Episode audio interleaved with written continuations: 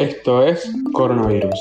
Breve podcast de la pandemia. Presentado por El Gato y la Caja y Posta.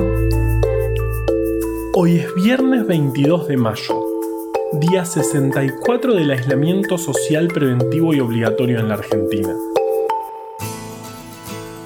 Tenemos dos novedades importantes. La primera es que me llegó un parlante que compré hace unos días y estoy re contento.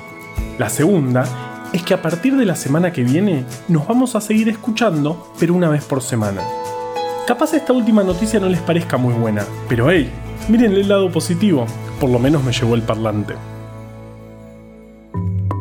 Ayer tuvimos un nuevo récord de casos, 648. El miércoles dijimos que había que analizar tendencias en lugar de ver números particulares. Y hoy, con una semana de aumento constante de casos, podemos decir que la situación está un poquito más complicada. Pero analicemos un poco los números. En primer lugar, en el 80% del territorio argentino la situación está muy bien. Son varias las provincias que no reportan casos hace varias semanas y Ushuaia y Rosario dejaron de tener circulación comunitaria. El problema está, como te venimos contando, en el AMBA, y particularmente en la ciudad de Buenos Aires, que concentró ayer el 58% de los casos confirmados. Esto se ve en todas las grandes ciudades del mundo porque es donde hay mayor concentración de personas y por lo tanto donde se vuelve más complicado hacer el aislamiento. Hoy se va a reunir el comité de expertos que asesora al gobierno nacional junto con las autoridades para definir próximas medidas probablemente se vayan a tomar decisiones que impliquen algunas restricciones a las medidas de flexibilización que se implementaron hace dos semanas. Porque como te contamos muchas veces, por ahora, el aislamiento es la única medida que funciona. En Cava los esfuerzos se están concentrando en barrios populares a través de los operativos Detectar, que coordina el gobierno nacional, pero también donde las organizaciones sociales son protagonistas. La idea de estos operativos es la de identificar precozmente los casos sospechosos y aislar lo antes posible a las personas que puedan tener el virus, ya que se trata de barrios donde las condiciones de hacinamiento complican la situación.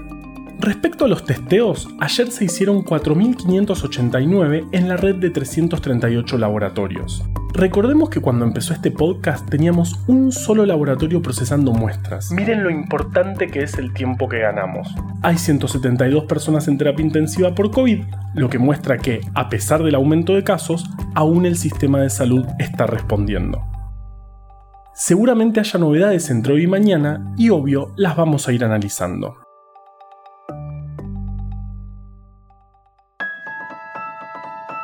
Si tenés o tuviste COVID-19 o conoces a alguien con la enfermedad, esto es para vos. El Biobanco de Enfermedades Infecciosas de Facultad de Medicina de la Universidad de Buenos Aires está buscando personas para seguir investigando sobre el virus. Con solamente una muestra de sangre, la ayuda es enorme. Si querés más información, comunícate con el Biobanco de Enfermedades Infecciosas. En Instagram, arroba biobancoinfecciosas todo junto. En Facebook, Biobanco de Enfermedades Infecciosas. Por mail a biobancoinfecciosas.gmail.com o por WhatsApp al 5411 26 48 76 64. 5411 26 48 76 64. Soy Valeria Zanabria y voy a extrañar un montón el armario hasta el viernes que viene. El parlante que me llevó es re lindo, se escucha bárbaro. Igual, lo mejor es que venía envuelto en papel burbuja que me vino bien para relajarme, porque soy de esas personas que necesitan tener siempre algo en la mano. Y como todo el mundo, amo las burbujas de plástico. Y las historias. Por supuesto que te estoy por contar la historia de las burbujas de plástico. Acá va. En 1957, Alfred Fielding y Mark Chavanes querían hacer un empapelado con textura. Para eso, pusieron dos pedazos de cortina de ducha en una máquina para sellar con calor. El resultado fue el peor. Se le formaron burbujas entre las dos telas. Lo trataron de vender como empapelado o como aislante y obvio no funcionó. Pero como ya lo habían patentado, en 1960 decidieron usarlo como papel de envoltura. Casualmente, en ese momento IBM lanzaba al mercado el modelo 1401, una computadora de 16 kilobytes de memoria, que pesaba unas 5 toneladas. Era un pariente cercano a Clementina, la primera computadora de Latinoamérica que fundó el Instituto de Cálculo de la Universidad de Buenos Aires, sobre la cual ya te contamos. Pero, ¿qué tiene que ver la computadora con todo esto? ¿Es esta una de esas veces que mezclo las cosas que no tienen nada que ver? No entendí bien la película. Los policías sabían que Asuntos Internos les tendía una trampa. ¿De qué está hablando? No hay nada de eso en la película. Es que cuando me aburro invento otra película. Tengo poca concentración. El mensaje es muy simple. Cuando tú es... ¡Oh, pajarito! El punto es que IBM necesitaba proteger las increíblemente caras y frágiles piezas de su computadora. Y el invento de Alfred y Mark fue perfecto. Así nació el negocio del papel burbuja, que hoy en día vale alrededor de 4.500 millones de dólares y tiene presencia en 122 países. Bueno, como dije antes, hoy es el último capítulo que hacemos con régimen diario. Vamos a seguir escuchándonos una vez por semana a partir del viernes que viene. Hablo en nombre de todo el equipo cuando digo que fue increíble hacer estos 44 capítulos y que nos entusiasma muchísimo la idea de poder continuar con esta nueva modalidad. La verdad, nos encantaría comer unas facturas de festejo con ustedes, pero como estamos en aislamiento y las facturas son muy caras, vamos a hacerlo a nuestro modo, contándonos una historia.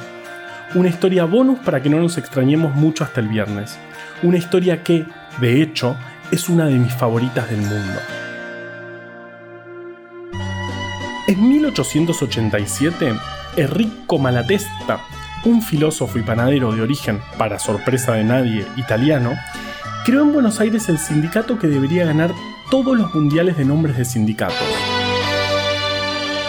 La Sociedad Cosmopolita de Resistencia y Colocación de Obreros Panaderos. Al año siguiente, los panaderos organizados por Enrico hicieron una protesta pidiendo mejoras laborales y la jornada de 8 horas, entre otras medidas. La huelga duró 10 días y a la vuelta decidieron ponerle nombres irónicos a sus productos. Así nacieron las bolas de fraile, los suspiros de monja y los sacramentos. También se burlaron de la policía y del ejército con los vigilantes, bombas de crema y cañoncitos. Y hasta hay quienes dicen que las cremonas, uno de los alimentos que más extraño en este momento, asemejan unas filas de A, símbolo del anarquismo. Si bien la jugada de la sociedad de panaderos fue buena, en honor a la verdad, hay que decir que no fue del todo original. A las medialunas tuvieron que seguir llamándolas medialunas, porque el nombre de esa factura en particular se remonta mucho atrás, a la Viena del siglo XVI que estaba sitiada por los turcos.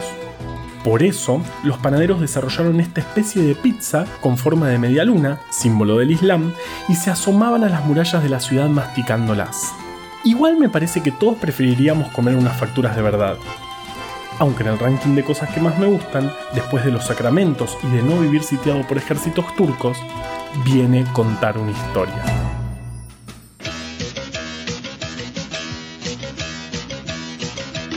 ¿Me permiten? Somos de casinos. Dos vigilantes. ¿Ah, sí? Nosotros somos cuatro medialunas.